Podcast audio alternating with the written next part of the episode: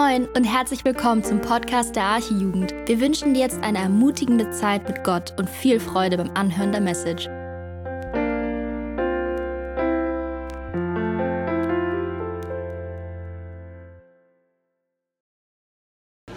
Hört ihr mich? Ja, ihr hört mich. Ich höre mich auch. Hi. Hi. Schön, euch alle zu sehen. Ich äh, sehe viele neue Gesichter. Ich will mich jetzt nicht ausführlich vorstellen, aber einfach nur mal meinen Namen nennen. Ich bin Joel, ich bin Teil des Jugendteams und schon ein wenig länger hier in der Arche Jugend.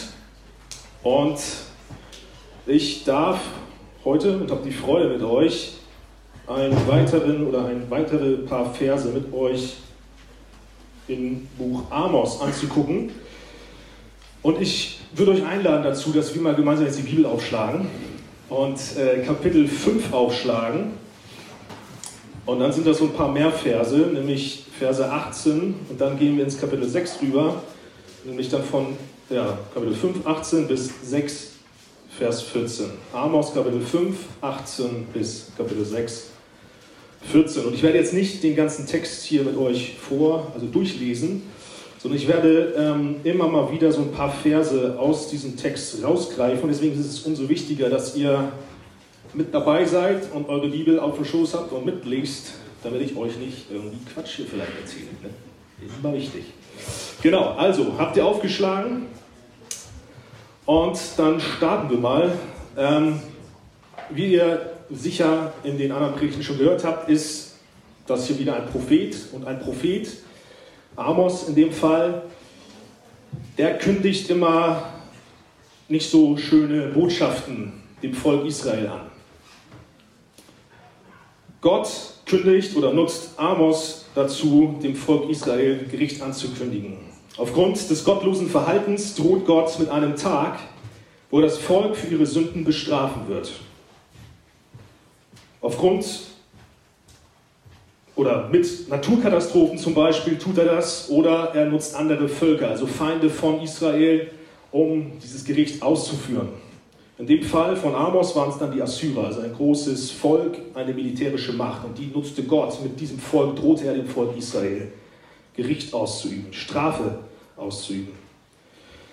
Und dann lesen wir, und auch im Text heute, dass dieser Tag schrecklich sein wird. Alle, auf denen der Zorn Gottes liegt, werden spüren müssen, was es bedeutet, den Schöpfer der Welt als seinen Feind zu haben. Und so beschreibt dann Amos diesen Tag, diesen schrecklichen Tag des Gerichts, und da gucken wir jetzt zusammen rein, nämlich in den Versen 18 bis 20. Da beschreibt Amos diesen Tag des Herrn wie folgt: In tiefste Dunkelheit werdet ihr gestoßen. Es geht euch wie einem Mann, der vor dem Löwen flieht und dabei einem Bären in den Weg läuft. Selbst wenn er da noch mit heiler Haut davonkommt und sich zu Hause erschöpft an die Wand stützt, dann beißt ihn dort eine Schlange in die Hand. Ja, der Gerichtstag des Herrn bringt euch kein Licht, sondern Dunkelheit. Schwarz wie die Nacht wird er sein. An diesem Tag des Gerichts gibt es also keinen Ausweg mehr. Es gibt kein, keine Möglichkeit, diesem Gericht, dieser Strafe zu entfliehen. Es gibt kein Entkommen, keine Gnade, keine Option B und auch ja, wirklich keine Möglichkeit, diesen Qualen zu entkommen. Und das ist ein Beispiel, was mir da sofort eingefallen ist. Ich weiß nicht, ob ihr so eine Art von Traum kennt. Ich habe das manchmal, dass ich träume, dass ich vor jemandem weglaufe, aber ich laufe auf der Stelle und komme nicht weg. Und der Feind, der, mich, der mir was Böses möchte, der kommt immer näher. Und ich laufe und laufe und laufe. Und wenn mich dann irgendwann diese Person eingeholt hat, dann wache ich Gott sei Dank auf. Das Problem ist, am Tag des Herrn wird der Feind oder da wirst du nicht aufwachen. Da wird das Volk nicht aufwachen, sondern der Feind wird kommen und ja, das Volk in dem Fall einholen und bestrafen. Der Traum wird Realität werden. Und jetzt kommen wir zu uns, denn auch uns und der ganzen Welt steht ein Tag des Gerichts bevor. Dieser Tag wird nur noch viel, viel größer und nur noch viel, viel schrecklicher sein, als jedes Gericht, welches das Alte Testament beschreibt. Alle alttestamentlichen Gerichte sind nur ein kleiner Vorgeschmack auf diesen bevorstehenden Tag. Dieser Tag ist der Höhepunkt der Weltgeschichte. Alles läuft auf diesen Tag zu. Dieser Tag kommt immer und immer näher. Und die Bibel berichtet von diesem Tag, als den Tag, an dem Jesus Christus wiederkommen wird und die Menschen für ihre Taten richten wird. Keiner kann diesem Tag entkommen. Jeder Mensch, der gelebt hat, aktuell lebt oder noch leben wird, wird gerichtet werden. Dieser Tag, so sagt auch die Bibel, wird für die Gottlosen ein Tag sein, der schrecklich sein wird. Da Jesus sie verstoßen wird, sodass sie in die Hölle gehen werden. Für die Kinder Gottes hingegen wird dieser Tag des Gerichts, der Tag des Herrn, der schönste Tag aller Zeiten sein. Es wird ein Tag der Freude, ein Tag des Triumphes sein. Denn Jesus wird seine Kinder zu sich in die Herrlichkeit holen. Und Gott warnt durch Amos vor allem, also heute hier das Volk Israel, vor einem Tag, also einem Tag des Gerichts. Er warnt sie davor, dass der Tag des Herrn aufgrund ihrer Sünde, ihrer Ungerechtigkeit, ihres Götzendienst auch sie treffen wird. Und das ist wichtig, denn das Volk hatte ein Problem. Das Volk war in ihrer Sünde so verblendet, dass sie gar nicht bemerkten, wie es um sie stand.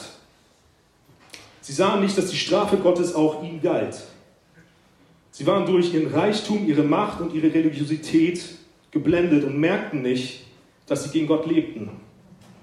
Man kann sagen, sie wogten sich in einer, wogen sich in einer falschen Sicherheit und sahen in ihrem Stolz und ihrer Sünde und Ungerechtigkeit nicht, dass der Tag des Herrn ein Tag des Schreckens für sie sein wird.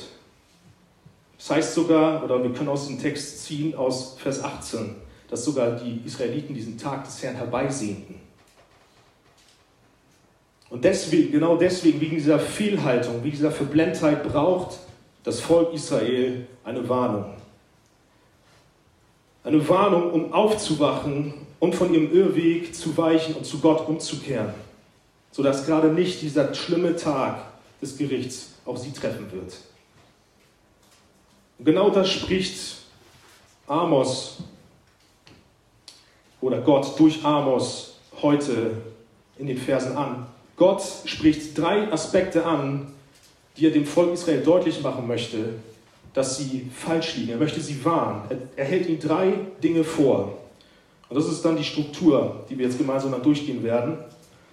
Gott zeigt durch Amos dem Volk Israel, dass sie erstens einen heuchlerischen Gottesdienst feiern. Das ist dann Kapitel 5, Vers 18 bis 27.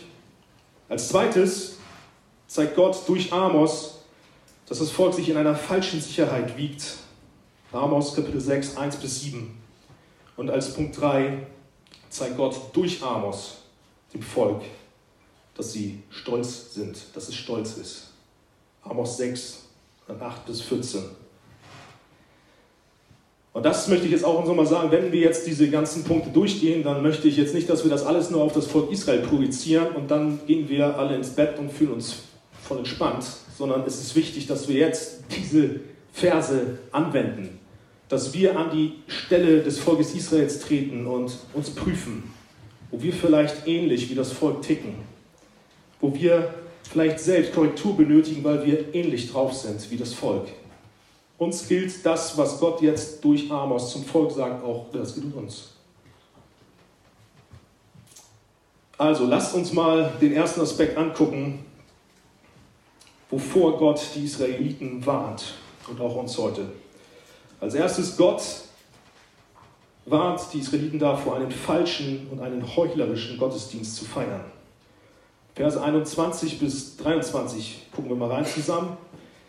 Da sagt Gott, ich hasse eure Feiern. Geradezu widerwärtig sind sie mir. Eure Opferfeste verabscheue ich.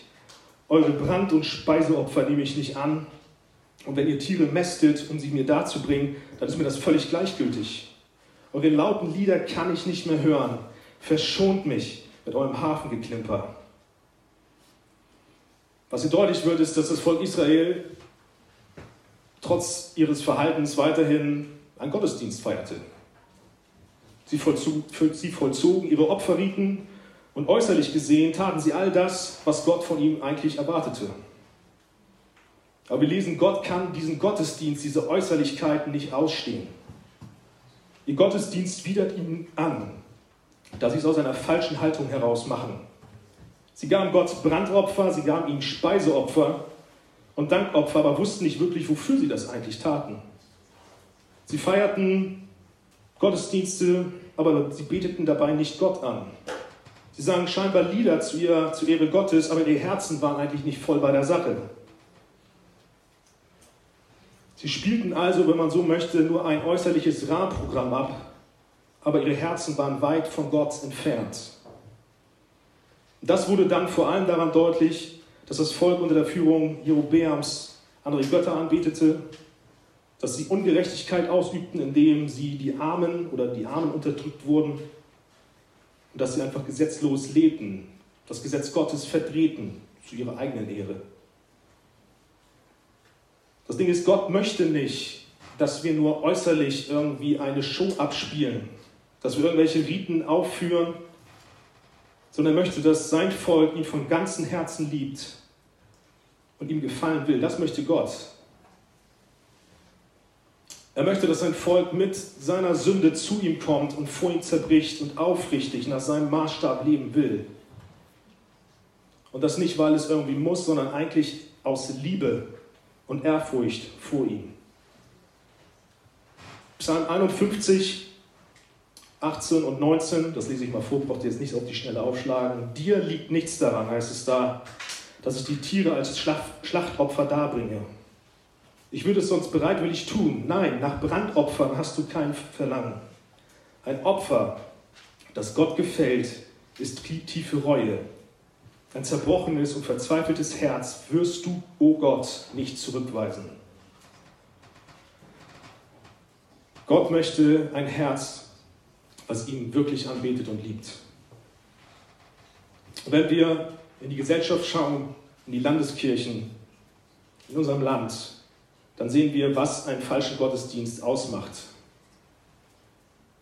Denn auch die Menschen in den Landeskirchen denken, dass sie zu ihren Gottes Gottesdienste feiern, dabei kennen sie Gott nicht. Sie fangen an, Sünde zu tolerieren. Sie predigen von der Kanzel eine Nächstenliebe, die Sünde wie Homosexualität, Sex außerhalb der Ehe oder die Bewegung LGBTQ feiert und so nur die Bibel als einen Motivationscoach nutzt. An den Kirchen draußen steht nicht mal ein Kreuz, sondern da hängt dann eine Regenbogenfahne, die aber nicht da hängt, weil sie daran erinnern wollen, an die Sintflut erinnern wollen, dass Gott mit dem Volk, mit den Menschen einen Bund geschlossen hat, dass es nicht noch einmal eine Sintflut geben wird, sondern diese Flagge soll zeigen, dass die Kirche besonders tolerant und divers ist. Das Kreuz steht nicht mehr im Zentrum, sondern die Toleranz. Und das ist ein falscher und heuchlerischer Gottesdienst. Zu einem heuchlerischen Gottesdienst gehören auch die sogenannten Namenschristen, welche mal zu Weihnachten, zu Ostern oder zu anderen Festen mal in die Kirche gehen, die vielleicht getauft sind als Kind oder auch mal so, wenn man das als Christ macht, die konformiert sind, die vielleicht Mitglied in einer Kirche sind oder Spenden, Kirchensteuer zahlen und noch viele andere Sachen. Sie denken, sie sind Christen, weil sie diese Dinge tun. Aber sobald es darum geht, Jesus nachzufolgen und Buße zu tun, wollen sie von Gott doch nichts wissen. Das Einzige, was sie mit diesem Ding machen, ist, dass sie sich selbst beruhigen. Dass, falls es doch einen Tag des Herrn geben sollte, wenn sie tot sind, oder eines Tages dann geschehen wird, dass sie dann doch irgendwie gut mit Gott sind. Aber das ist auch nur selbstzentriert und Heuchelei und ein falscher Gottesdienst, denn sie kennen Gott nicht wirklich. Und wie es immer im Predigten ist, möchte ich auch zu uns kommen. Wir müssen auch aufpassen, dass wir nicht einen heuchlerischen Gottesdienst ja, ausüben. Dass wir nicht in so ein Fahrwasser geraten, dass wir nicht nur auf Äußerlichkeiten achten, aber am Ende nicht mehr mit unserem Herzen ganz bei Gott sind. Wir gehen dann zwar wöchentlich in die Jugend und in den Gottesdienst, wir gehen vielleicht in einen Hauskreis, wir spulen am Ende das ganze äußerliche Rahmenprogramm der Gemeinde so runter. Wir haben gelernt, wie man sich in einer Gemeinde zu verhalten hat, was man sagen muss, um geistlich und theologisch zu wirken, aber mit dem ganzen Herzen sind wir dann doch nicht so ganz dabei. Wir brennen nicht für Jesus und sind eigentlich vom Herzen erkaltet. Wir stehen nicht so ganz dolle zu ihm. Auch das ist ein heuchlerischer Gottesdienst, weil unser Herz nicht wirklich bei der Sache ist, nicht wirklich für Jesus brennt, nicht wirklich ihn liebt. Vielleicht leben wir dann noch parallel in konsequenter Sünde. Und dazu mal ein paar Beispiele, woran wir das prüfen können. Du preist Gott am Sonntag und zwei Stunden später klappst du ohne Gegenwehr deinen Laptop auf und schaust dir freudig ein Porno an. Du sitzt am Sonntag mit deiner Clique im Café und ihr diskutiert über hochtheologische Dinge. Und am Montag in der Mittagspause lästerst du mit deinen Arbeitskollegen über andere Personen. Du ballerst dir die Birne mit Alkohol am Freitagabend weg und am Samstagabend stehst du mit erhobenen Händen im Gottesdienst und singst Lobpreislieder. Auf Freizeiten bist du in den kleinen Gruppen ganz bemüht, immer die christlichen Antworten zu geben, damit du geistlich wirkst, aber im Alltag schaust du in der Woche keine einzige Sekunde in die Bibel. Im Gegensatz dazu schaust du stundenlang, scrollst du bei Instagram vielleicht rum und guckst nach dem nächsten coolen Post. Auch das ist ein falscher Gottesdienst, das ist auch Heuchelei. Denn am Ende bringt der Gottesdienstbesuch gar nichts, wenn unser Herz nicht dabei ist. Das ist, wie es dem Volk Israel erging, nur ein Herunterspielen von Pflichten und Schauspielerei. Nochmal, Gott möchte keine Äußerlichkeiten, sondern er möchte unser Herz. Wir sollen Dinge nicht machen, nur weil man das als Christ so macht, nein, weil unser Herz mit der Liebe zu Gott voll ist. Und da möchte ich mal einfach einen Praxistipp geben, wie findet man am besten raus, wie unser Herz zu Gott steht. Ganz einfach, nicht daran, wie jemand im Lobpreis oder während der Predigt mitmacht. Man sieht es also nicht am meisten daran, wie wir alle am Sonntag uns präsentieren, sondern wir bemerken es am meisten in der Woche, im Alltag. Da, wo wir allein sind und uns keiner sieht, da zeigt sich am Ende, wie unser Herz zu Gott steht. Gott möchte nämlich, dass unser ganzes Leben, jeder Tag ein Gottesdienst für ihn ist. Dieser Gottesdienst sieht dann nicht so aus wie am Sonntag. Aber dein ganzes Leben soll ihn ehren. Dein Leben, das heißt dein Job, dein Studium, deine Freundschaften, deine Beziehung, deine Ehe, so wie du auch Social Media nutzt, dein Sport und alles, was du tust, soll zu Gottes Ehre sein und ein Gottesdienst für ihn sein. Nochmal, nicht aus einer Pflicht heraus, dieses Ich muss, ich muss, weil das muss ein Christ so machen. Nein, sondern weil dein Herz voll Liebe zu Gott ist. Paulus sagt, bringt das ganz gut auf den Punkt in Römer 12, 1 und 2. Da sagt er, ich habe euch vor Augen geführt, Geschwister, wie groß Gottes Erbarmen ist. Die einzig angemessene Antwort darauf ist die, dass ihr euch mit eurem ganzen Leben Gott zur Verfügung stellt und euch ihm als ein lebendiges und heiliges Opfer darbringt, an dem er Freude hat. Das ist der wahre Gottesdienst. Und dazu fordere ich euch auf, richtet euch nicht länger nach den Maßstäben dieser Welt, sondern lernt in einer neuen Weise zu denken, damit ihr verändert werdet und beurteilen könnt, ob etwas Gottes Wille ist, ob es gut ist, ob Gott Freude daran hat und ob es vollkommen ist. Also Punkt 1, Gott warnt uns und das Volk Israel ja, vor einem falschen, heuchlerischen Gottesdienst. Gucken wir zusammen in den zweiten Punkt rein und gucken mal, bevor Gott das Volk und auch uns warnt. Das ist nämlich dann Amos 6, 1 bis 7. Und dort warnt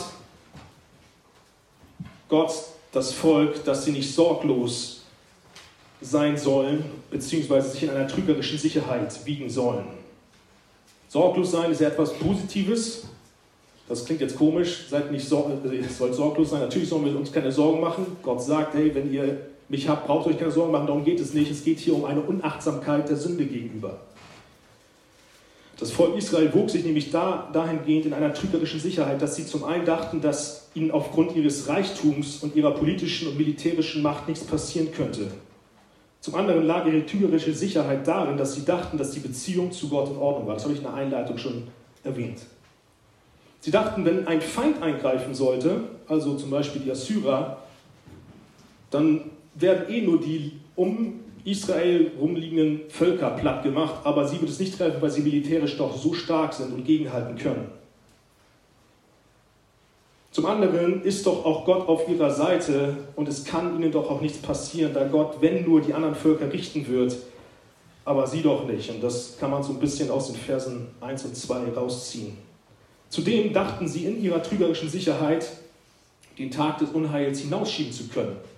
Das lesen wir in Vers 3. Sie dachten, ach, der Tag, der ist ja noch so ein bisschen weit her, also wenn der dann kommt, aber jetzt ja noch nicht. Jetzt muss ich mich noch nicht ändern. Der Tag des Herrn ist noch lange, lange irgendwie vor uns.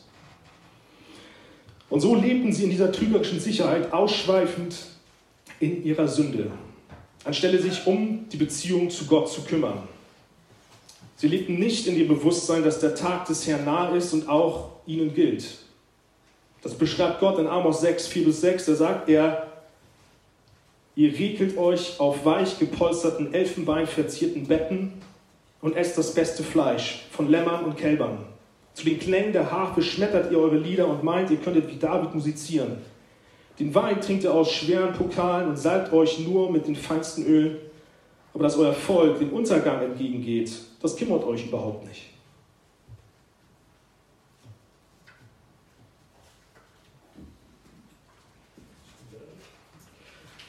Und das Gleiche, also eine trügerische Sicherheit, das sehen wir auch wieder in unserer Gesellschaft. Wir ziehen wieder den Bogen auf uns, in die heutige Zeit. Die Gesellschaft in Deutschland bezeichnet sich als christliches Abendland aber die Menschen und auch immer mehr Kirchen, wie auch gerade schon gesagt, sind alles andere als das. Sie denken, sie sind schlauer als Gott und der Meinung, die Bibel sei in ihren Ansichten veraltet und die Bibel bräuchte eine Reformation, sie müsse erneuert werden, sich an den Zeitgeist anpassen. Viele Aussagen können nicht mehr in der heutigen Zeit wörtlich genommen werden und so leben die Menschen in Sünde vor sich hin und meinen etwas besser zu wissen. Sie suchen ihre Sicherheit in ihrem Geld, in materiellen Dingen und in Lebensweisen, Sie brauchen keinen Gott. Sie glauben nicht an einen Gott, geschweige denn, dass sie einen Retter brauchen und dass es einen Tag des Gerichts geben wird. Sie verspotten sogar eher noch die, welche Jesus folgen und auf ihn warten. Für sie gibt es Gott und einen Tag des Gerichts eh nicht. Sie müssen ihr Leben nicht ändern, sondern die Bibel und Gott muss sich ändern. Das ist eine trügerische Sicherheit, in die sich die Welt wiegt. Das gilt aber übrigens auch anderen Religionen. Gerade bezüglich zum Thematik Tag des Herrn. Es gilt zum Beispiel, wir haben sehr viel, zumindest ich in meiner Schulzeit, sehr viele äh, Moslems als Freunde gehabt. Deswegen ist es manchmal ganz wichtig, auch mal da sich ein bisschen auseinanderzusetzen. Die Moslems glauben sogar ja auch, dass es einen Tag des Gerichts geben wird. Und sie erwarten diesen Tag sogar und sie denken dann, dass sie auf Gottes Seite stehen und wiegen sich auch in einer falschen Sicherheit. Das Problem ist, am Ende wird sich nur dann herausstellen, dass der Tag des Herrn, wenn Jesus wiederkommt, für sie nicht ein Tag der Freude und Erlösung sein wird, sondern ein Tag der Verdammnis sein wird. Denn nicht die fünf Säulen des Islams bewahren sie vor dem Tag des Gerichts, sondern allein der Glaube an Jesus Christus. Und manchmal haben wir dann immer so, ich weiß es noch, dann waren wir mal eine, eine Wand zusammen im, im äh, Religionsunterricht, weil wir so Werte, so gleiche Werte hatten mit den Moslems. So ich als Christ und meine Kollegen. Und da waren wir immer voll cool aber am Ende sind sie nicht gerettet. Und dann waren wir vielleicht in kurzen Momenten Best Friends, aber sie schnallen eigentlich gar nicht, dass sie voll auf dem Weg in die Hölle sind. Und wieder persönlich, wir müssen alle aufpassen, dass wir nicht auch in einer falschen Sicherheit wiegen. Dass wir nicht den Gedanken, in den Gedanken abrutschen, dass wir zu Jesus gehören, nur weil wir regelmäßig in die Gemeinde gehen, Mitglied einer Gemeinde sind, weil wir spenden, gute Taten vollbringen, wieder, weil wir getauft sind, oder vielleicht sogar, weil wir in einer Gemeinde dienen und hier Lobpreis mitmachen oder Welcome Home und was es alles für Dienste gibt. Weil wir christliche Werte vertreten oder sogar vielleicht mit dem Mund bekennen, dass Jesus unser Erlöser ist.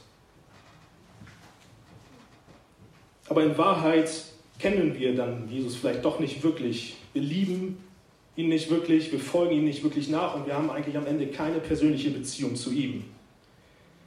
Wir müssen auch aufpassen, dass wir nicht meinen, zu Jesus zu gehören, aber eigentlich fern von ihm sind.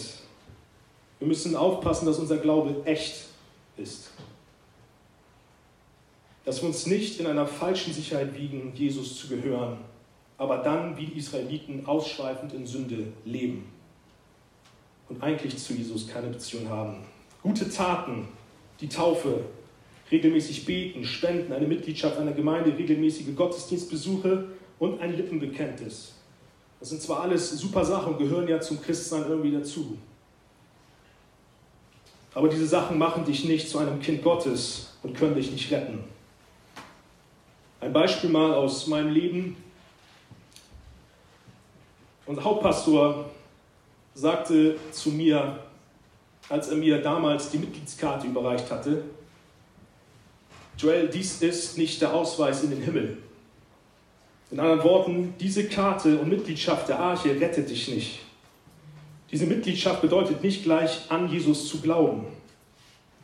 Ich muss ehrlich sagen, ich war erstmal in dem Moment, dachte, ey, wieso kommt jetzt mein Hauptpastor mit dieser Karte auf mich zu und gibt mir jetzt unterschwellig irgendwie eine Botschaft mit? Was, was ist da los? Ich war verunsichert und dann aber im Nachgang eigentlich ordentlich wachgerüttelt.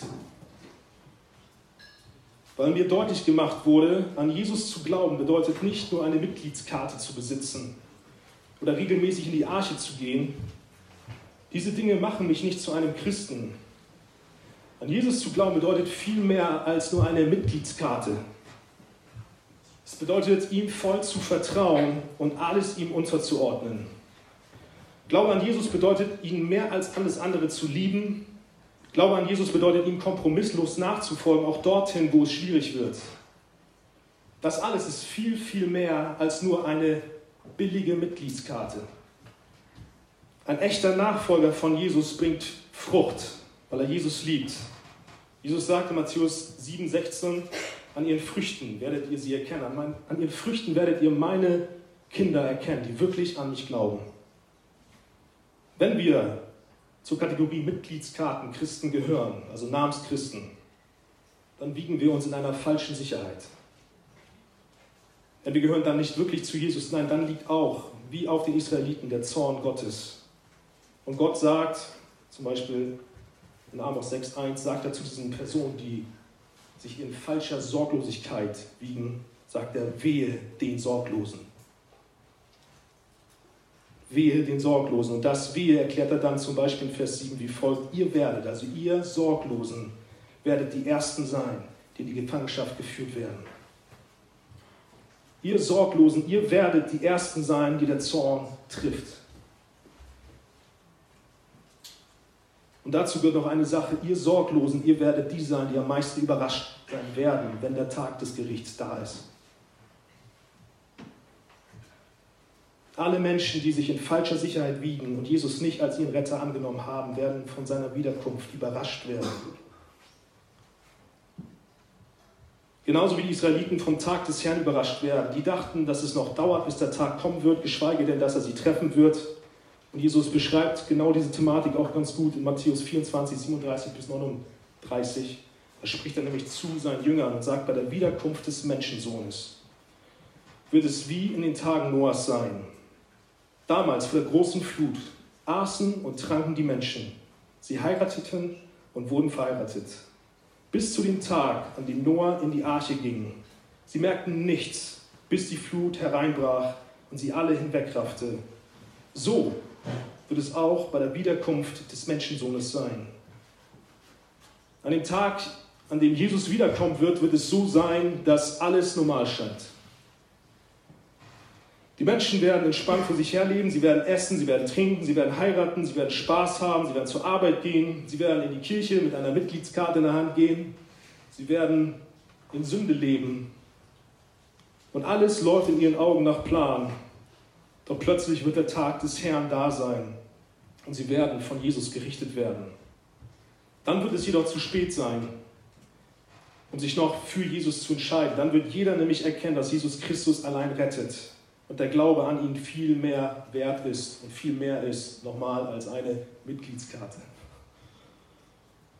Die, welche sich in falscher Sicherheit gewohnt haben, die werden dann sogar noch sagen, Herr, Herr, haben wir nicht in deinem Namen prophetisch geredet, in deinem Namen Dämonen ausgetrieben und in deinem Namen viele Wunder getan? Dann werde ich, also Jesus, zu ihnen sagen, ich habe euch nie gekannt. Geht weg von mir, ihr mit eurem gesetzlosen Treiben. Matthäus 7, 22. Und genau deswegen fordert uns Jesus auf, dass wir wachsam sein sollen.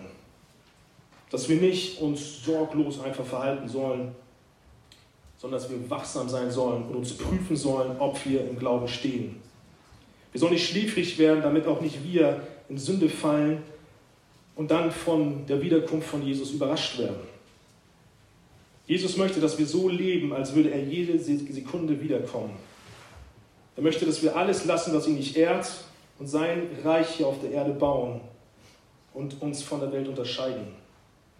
Das zeigt echten Glauben. Paulus fasst das auch ganz gut in 1. Thessalonicher 5 und dann ja, in den Versen 2 bis 8 zusammen. Da beschreibt er erstmal in den Versen ähm, 2 bis, bis 3, ähm, die, ja, wie die Menschen überrascht werden, die nicht zu Jesus gehören. Und dann sagt er aber über die Christen, ihr aber Geschwister, lebt nicht in der Finsternis. Und deshalb wird euch jener Tag nicht wie ein Dieb überraschen. Ihr alle seid ja Menschen des Lichts und euer Leben wird schon von jenem kommenden Tag bestimmt. Weil wir also nicht zur Nacht gehören und nicht mit der Finsternis zu tun haben, dürfen wir auch nicht schlafen wie die anderen, sondern sollen wach und besonnen sein. Wer schläft, der schläft in der Nacht. Und wer sich betrinkt, der betrinkt sich in der Nacht. Also, Gott wahrt uns und das Volk Israel also erstens vor einem heuchlerischen Gottesdienst und zweitens, dass wir uns nicht in einer trügerischen Sicherheit wiegen und meinen, dass alles gut sei. Jetzt kommen wir zum letzten Punkt. Gott weist das Volk Israel nochmal auf einen letzten Aspekt hin. Nämlich Gott wirft dem Volk Israel vor, stolz zu sein. Am Ende ist der Ursprung für das gottlose Verhalten des Volkes ihr Stolz. Denn wäre das Volk nicht stolz, dann würden sie eigentlich auch einen richtigen Gottesdienst feiern. Sie würden einen gottgewollten Gottesdienst feiern, weil sie nur auf Gott ausgerichtet wären. Wäre das Volk nicht stolz, dann würden sie sich auch nicht in einer falschen Sicherheit wiegen, da sie ja voll auf Gott ausgerichtet leben. Sie müssten sich wirklich keine Sorgen machen, weil sie Gottes Ehre im Zentrum haben. Stolz ist der Ursprung aller Sünde. Der Mensch will wie Gott sein. Der Mensch will an den Platz des Schöpfers treten und selbst bestimmen, was gut für ihn ist. Er möchte selbst den Ruhm und die Anerkennung bekommen und selbst angebetet werden. Und das wird auch an dem Volk Israel deutlich, denn in ihrem Stolz haben die Israeliten zu ihren Gunsten das Gesetz verdreht. Sie haben das Böse zum Guten erklärt und das Gute haben sie zum Bösen erklärt. Sie konnten sich so selbst verwirklichen und Ungerechtigkeit ausleben. Sünde wurde toleriert und für Gott leben wurde als schlecht dargestellt. Die armen und bedürftigen Menschen wurden vom, von den Reichen ausgenutzt. Und dann wurden dazu ja noch, habe ich auch schon gesagt, heidnische Götter angebetet. Man könnte sagen, zusammenfassend war die gesamte Gesellschaft gottlos und moralisch völlig durcheinander. In ihrem Stolz bildeten sie sich zudem noch ein, dass sie für die militärischen Erfolge zu der Zeit verantwortlich waren. Sie haben so ein paar Gebiete eingenommen und sie dachten, das ist auf ihren, auf ihren Mist gewachsen, also auf ihre, auf ihre Kampfeskraft, auf ihre militärische Power. Sie danken jedoch Gott nicht für ihren Erfolg und für ihren Reichtum. Das deutlich in Amos 6, 12 und 13. Man kann sagen, zusammenfassend beteten die Israeliten sich selbst an und zogen Gott ins Lächerliche. Und das tun auch wir immer wieder dann, wenn wir uns nicht für Gott entscheiden, sondern für die Sünde entscheiden. Und genau dann sagen wir, Gott, du bist nicht besser als meine Bedürfnisse. Ich möchte selbst entscheiden, was ich, was gut ist, was für mich gut ist. Und dann entscheiden wir uns für die Sünde und wollen uns auf die Ebene Gottes stellen. Wir tauschen den Platz mit Gott ein. Jedes Mal, wenn wir uns für die Sünde entscheiden, stellen wir uns auf die Stufe von Gott. Wollen wie er sein und nehmen seine Gebote nicht ernst. Wir sind stolz. Das Problem ist, dass Gott ein stolzes Herz hasst. Ein stolzes Herz kann vor Gott nicht bestehen. Er bestraft ein stolzes Herz. Jakobus 4, Vers 6 heißt, Gott widersteht den Hochmütigen. Und das wird auch in dem Text heute deutlich. Gott widersteht dem Stolzen. Er sagt zu den Israeliten, ich hasse euren Hochmut, ich hasse euren Stolz der Nachkommen von Jakob, also dem Stolz der Israeliten. Ich verabscheue ihre prachtvollen Häuser. Amos 6, Vers 8. Bei Gott ist kein Platz für Stolz. Gott wird Hochmut bestrafen. Stolz wird Gott bestrafen. So heißt es in Amos 6,8, darum liefere ich Samaria mit allen seinen Einwohnern den Feinden aus. Das schwöre ich, der Herr, über alles, so wahr ich lebe. Gott bestraft noch einmal den Stolzen. Und dann in Versen 9 und 10 wird dann wieder einmal diese Strafe für Stolz in dem Fall beschrieben. Es wird beschrieben, wie schrecklich die Strafe für den Stolz sein wird. Wir können sagen, Stolz ist am Ende der Hauptgrund für das Gericht Gottes. Das sehen wir immer wieder in der Bibel, aber auch in dieser Welt. Denn immer, wenn Menschen den Höhepunkt ihrer Arroganz und ihres Stolzes erreichten und sich Gott gleich fühlten, war das gleichzeitig ihr Untergang. Und Gott richtete sie auf dieser Erde schon für das arrogante Verhalten. Er zeigte den Menschen nicht, ihr seid Gott, sondern ich bin es. Und dann können wir in die Bibel gucken, wir können Sodom und Gomorra uns angucken, wie Gott dieses sündige Volk mit Meteoriten, mit Feuer bestrafte und diese beiden Städte in den Erdboden gleich machte. Wir können zum Turmbau zu Babel gucken, wir können zur Sintflut gucken, aber auch außerhalb der Bibel, in der Geschichte, sind Großmächte aufgrund ihrer Arroganz wie Griechenland, das Römische Reich oder auch Nazi-Deutschland zerbrochen, aufgrund, weil sie stolz und arrogant wurden und sich über andere Völker und am Ende über Gott erhoben haben. Ebenso auch menschliche Projekte, zum Beispiel ganz bekannt die Titanic. Gott, es gibt viele andere Dinge, wo Gott den Menschen ihre Grenzen aufgezeigt hat und sie schon auf der Erde hier für ihre Sünden bestraft hat, dass sie so stolz und arrogant wurden, dass sie dachten, so wie Gott zu sein. Und das gilt auch dir und mir persönlich. Gott bestraft jeden, der stolz in Sünde für sich selbst lebt. Er bestraft den, welcher einen heuchlerischen Gottesdienst feiert und sich in falscher Sicherheit wiegt. Diese Strafe ist, wie am Anfang bereits gesagt, eine schreckliche Strafe und mit einem Wort zu beschreiben, es ist die Hölle und die Trennung von Gott. Und deswegen will ich uns jetzt zum Schluss einfach nochmal alle ermutigen, dass wir diesen heutigen Abend nutzen, um uns entweder zum ersten Mal oder wieder erneut vor Gott zu demütigen und unseren Stolz abzulegen. Denn in Jakobus 4, Vers 6, ich habe gerade den Vers schon genannt, heißt es, Gott widersteht den Hochmütigen. Aber dann heißt es weiter, den Demütigen aber gibt er Gnade. Es ist immer nicht so schön, über einen Propheten hier so zu predigen, weil es die ganze Zeit über Strafe geht. Wie schlecht wir alle sind und Gott wird ganz zornig alles platt machen. Das ist immer nicht so schön, weil ich bin dann auch selbst irgendwie, gehe dann mit einem schweren Herzen jetzt dann weg. Das ist echt kacke, aber es ist die Wahrheit. Amos ist voller schlimmer Botschaften, ganz schrecklich. Amos zeigt uns einen zornigen Gott, welcher stolze Sünder brutal bestraft, aber da kommen wir dann auch in den nächsten Tagen zu, aber auch heute Abend will ich das schon mal sagen. Hinter diesen schrecklichen Botschaften verbirgt sich parallel die beste Nachricht der Welt. Und diese Nachricht, diese beste Nachricht der Welt lautet, dass unser Gott nicht nur ein zorniger Gott ist, sondern auch gnädig mit denen ist, welche sich vor ihm demütigen.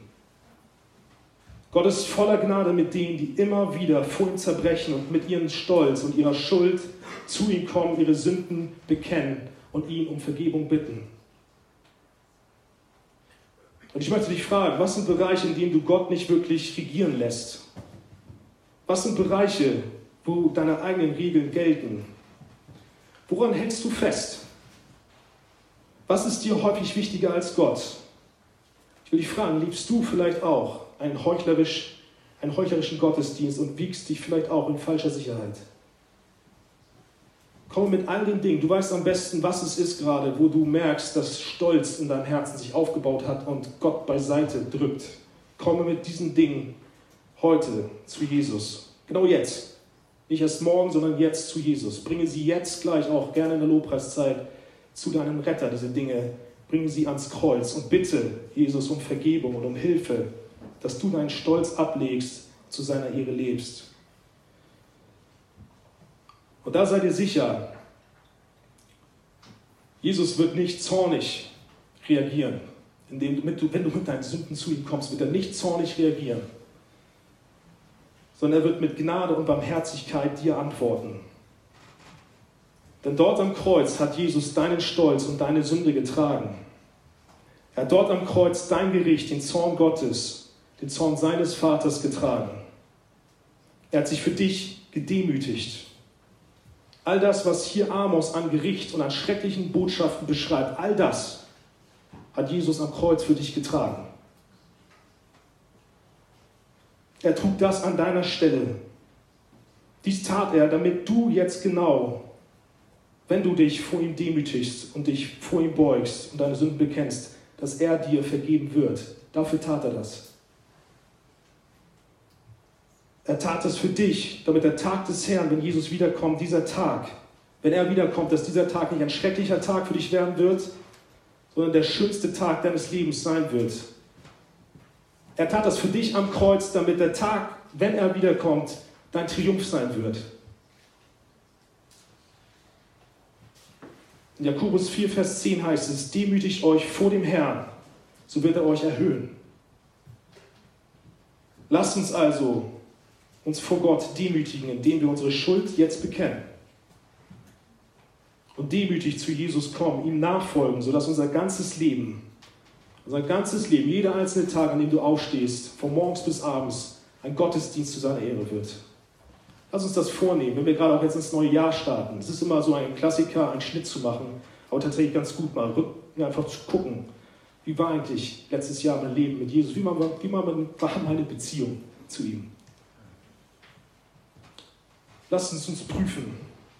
Und ich möchte nochmal zum Abschluss Römer 12 und nochmal Verse 1 und 2 nochmal lesen. Und wir ähm, können danach, ja, gehen wir in die Lobpreiszeit. Also, Paulus sagt uns da, ich ermahne euch nun, Brüder und Schwestern, durch die Barmherzigkeit Gottes, dass ihr euren Leib hingebt als ein Opfer, das lebendig, heilig und Gott wohlgefällig sei. Das soll euer vernünftiger Gottesdienst. Und stellt euch nicht dieser Welt gleich, sondern ändert euch durch Erneuerung eures Sinnes auf das, ihr prüfen könnt, was Gottes Wille ist, nämlich das Gute und Wohlgefällige und Vollkommene. Amen. Lass uns aufstehen.